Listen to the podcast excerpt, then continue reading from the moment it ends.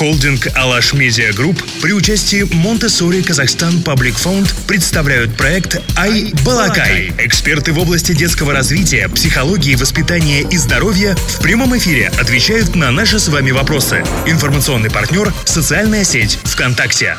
Добрый день, дорогие друзья! Вы знаете, что сейчас наступил период школьных экзаменов, единое национальное тестирование. И дети находятся в небольшом таком стрессовом состоянии. И как мы, современные родители, можем помочь им а, и как можем поддержать их в такой тяжелый момент, когда перед ними очень важный, самый важный экзамен в их школьной жизни, мы поговорим с нашим уважаемым гостем. Это Николай Анатольевич Нигай, генеральный директор научного центра психического здоровья Министерства здравоохранения, кандидат медицинских наук, психотерапевт и психиатр. Что происходит с нашими детьми, с подростками в старших классах, когда перед ними появляется вот эта вот картинка, экзамен, выпускной экзамен. Любое событие, э, которое происходит в жизни ребенка, оно является событием, и это нормально. В том числе и экзамен или какие-то другие трудности, которые э, присутствуют э, в жизни ребенка. Конечно, если говорить с точки зрения понимания, это стресс. Но стресс может быть двух типов. Да, стресс или эустресс – это нормальный стресс, это приспособительная реакция организма, когда организм приспосабливается и преодолевает определенные трудности. И что же такое стресс? Это есть такой неспецифический ответ организма на любое предъявляемое ему требование или изменение окружающей среды, когда ему нужно приспособиться, что-то сделать и так далее.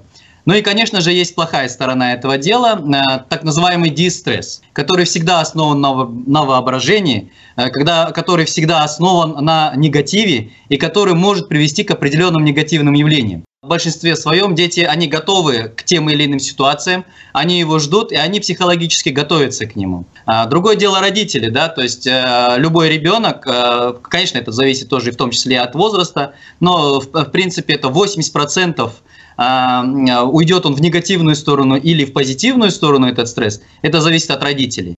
Если родитель нормально воспринимает тоже как стрессовую ситуацию, которую преодолевает, как защитную, тогда это нормально, и ребенок преодолевает ее. Если у родителя, конечно, начинается паника, начинается дистресс, он начинает слишком думать об этом, ночами не спать и так далее, то, конечно, на ребенке это сказывается, и он может получить дистресс. Поэтому здесь самое главное, важное, может быть, это состояние родителя вот в этой ситуации.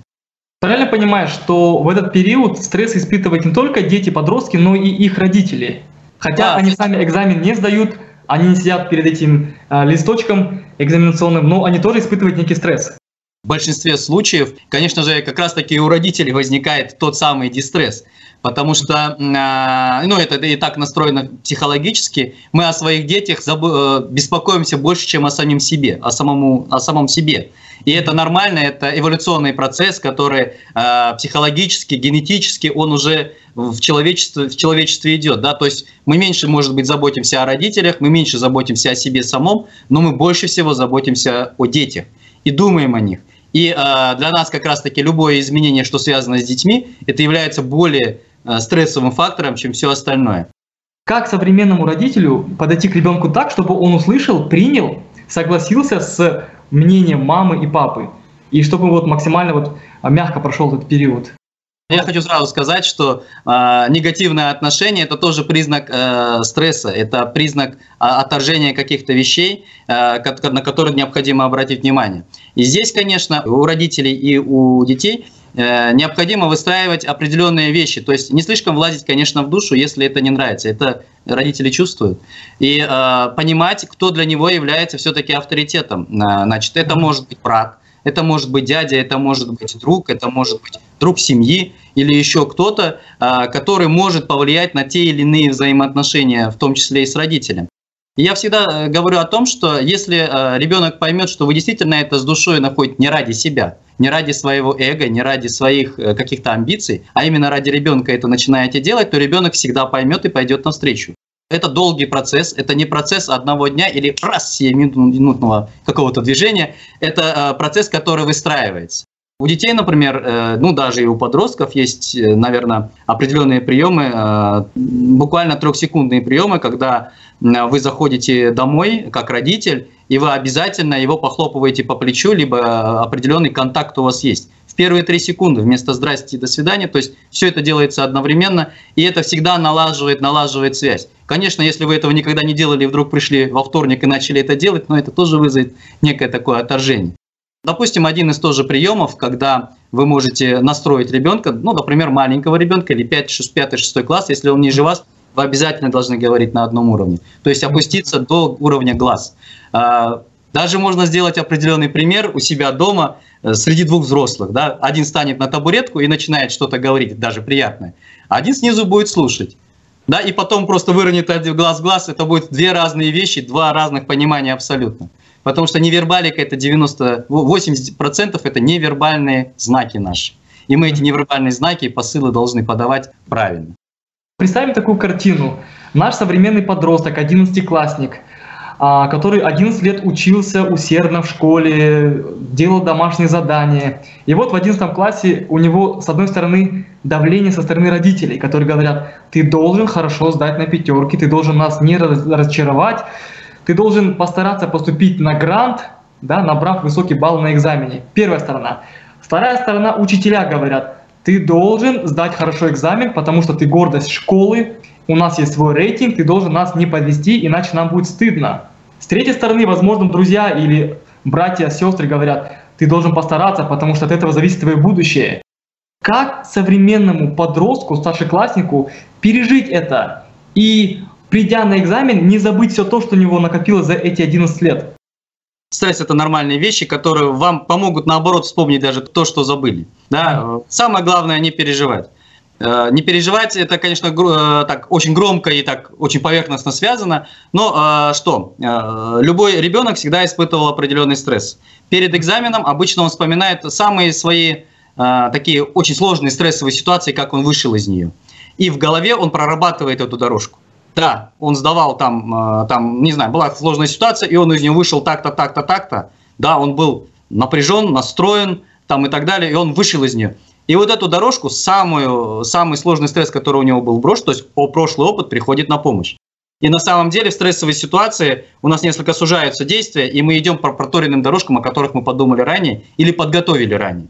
Второе, что экзамен – это лишь один из барьеров жизни, и это нужно четко понимать. И не самый тяжелый. Да? То есть э, в жизни будут еще э, больше сложностей, и это тоже нужно понимать, это нужно проговаривать. То есть должна быть переоценка важности экзамена. К сожалению, многие ставят так, что это некий такой рубеж, который, после которого будет все замечательно и все прекрасно. То есть, если сдашь хорошо экзамен, ну все, у тебя жизнь удалась. Экзамен это только лишь промежуточный этап, то есть должна произойти у ребенка переоценка. И родители, и учителя, и сам ребенок, он поймет это. Э, то есть они поймут, когда у него произошла переоценка. Э, самое главное в любом дистрессе, когда э, ставится в тупик или безвыходная ситуация или когда последний рубеж, ну так, за нами Москва, да, то есть все, уже нет. И вот здесь нужно ставить, что экзамен это да, рубеж, это барьер, это достаточно серьезный шаг, но это не последний и не первый. Первый, прошлый опыт помогает, а будущее, он уже о будущем думает, что он пройдя этот этап, даже если не пройдя, он может всегда его исправить, сделать по-другому. То есть будущее и прошлое должно приходить на помощь. Очень важно в детском возрасте именно визуализация. То есть, когда он визуализирует все эти проблемы и эти вещи, он их начинает преодолевать. И э, здесь нельзя застревать. То есть часто у нас, к сожалению, и мы это видим, делается так. Ты должен выучить, ты должен сдать, и только потом ты поступишь в кабинет. И закрывают, захлопывают за ним дверь. И не выйдешь из кабинета там, или из комнаты, пока не выучишь, ну, там, упражнение, да, какое-то. Вот этого ни в коем случае нельзя. То есть мы его ставим в тупик. Мы его ставим на какой-то барьер, стену, которую он может, не может про, про, про, пройти. А всегда нужно давать, что есть будущее, есть прошлое, и мы должны опираться на два больших кита. И плюс есть опыт других людей, которые близкие и которые ни, ничем не лучше вас. Смотря на реалии, у меня такое ощущение, что не всегда это родители понимают и доносят. Иногда, наоборот, они как-то усугубляют ситуацию, как-то ее приукрашивают, говоря, что это самый главный экзамен твоей жизни, и от него зависит твое будущее. И, к сожалению, иногда это может привести к плачевным последствиям, когда ребенок, не сдав экзамен или не набрав нужный балл, необходимый балл проходной, он выбирает путь не прийти к родителям и сказать, как оно есть, да, что я не сдал, не получилось. Он выбирает путь суицида, покончить жизнь самоубийством. А что вы можете сказать про такие случаи? Часто ли такое происходит в нашей стране? сам экзамен – это такой же стрессовый фактор, как и, э, как и абсолютно все другие стрессовые факторы. Да? То есть и взаимоотношения в школе, и взаимоотношения там, с учителями, взаимоотношения, там, ну, конфликты я имею в виду, конфликты там с, с кем-то. То есть это тот же самый стрессовый фактор, ничем не отличающийся от других. И э, на нем акцентировать внимание, ну, не совсем правильно, он, он такой же, он универсальный. Это универсальный стресс. Mm-hmm. Э, да, и э, здесь, конечно же, важно э, поведение родителей, немаловажно. То есть мы уже говорили, чтобы они ему не ставили тупиков. То есть они ему всегда должны давать отходные пути. Если говорить о суициде, то это сложный, комплексный и э, достаточно длительный динамический процесс. Как правило, в 90% случаев это депрессивное расстройство. И это расстройство, э, то есть следствие расстройства, которое э, протекает в виде дистресса не менее двух месяцев. И это самое главное. То есть тогда, когда происходит уже нарушение обменных процессов, в данном случае серотонина, норадреналина и допамина. То есть все должны четко понимать, что э, вот в, в эти два месяца э, он уже находился в дистрессе до того, как он решился на тот или иной шаг, в том числе на попытку. То есть э, попытки не бывают демонстративно-шантажными. Любая демонстративно-шантажная попытка, она может привести, к, сожалению, э, к суициду, э, даже если с привлечением внимания. Ребенок всегда, всегда, сто процентов в эти два месяца ищет помощь. В первую очередь он идет за помощью э, к тем людям, которых он считает своими близкими. Это может быть друг, это может быть старший товарищ, это может быть старший брат, это может быть мама, это может быть папа, это может быть дедушка, это может быть в конце концов учитель да, или э, зачастую тренер. Да, то есть они являются авторитетами, если он спортом занимался. То есть они, и зачастую здесь необходимо понять, что происходит с ребенком. В эти два месяца у них обычно изменяется поведение, то есть он становится не, не, несколько замкнутый, несколько раздражительный.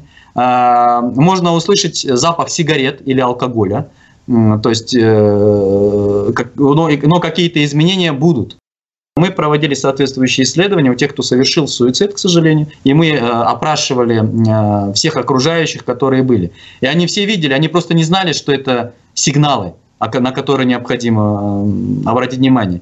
И они не знали, что это сигналы, когда он говорит о помощи. Если он даже раздражительно вам ответил и хлопнул дверью, это не то, что он не хочет с вами разговаривать, это то, что он говорит, я готов к диалогу я готов, я вам сигнализирую об этом. Но это делается, конечно, неосознанно, он хлопает дверью для того, чтобы вы обратили внимание на какие-то вещи, в том числе негативные. Да? И здесь необходимо уже прорабатывать.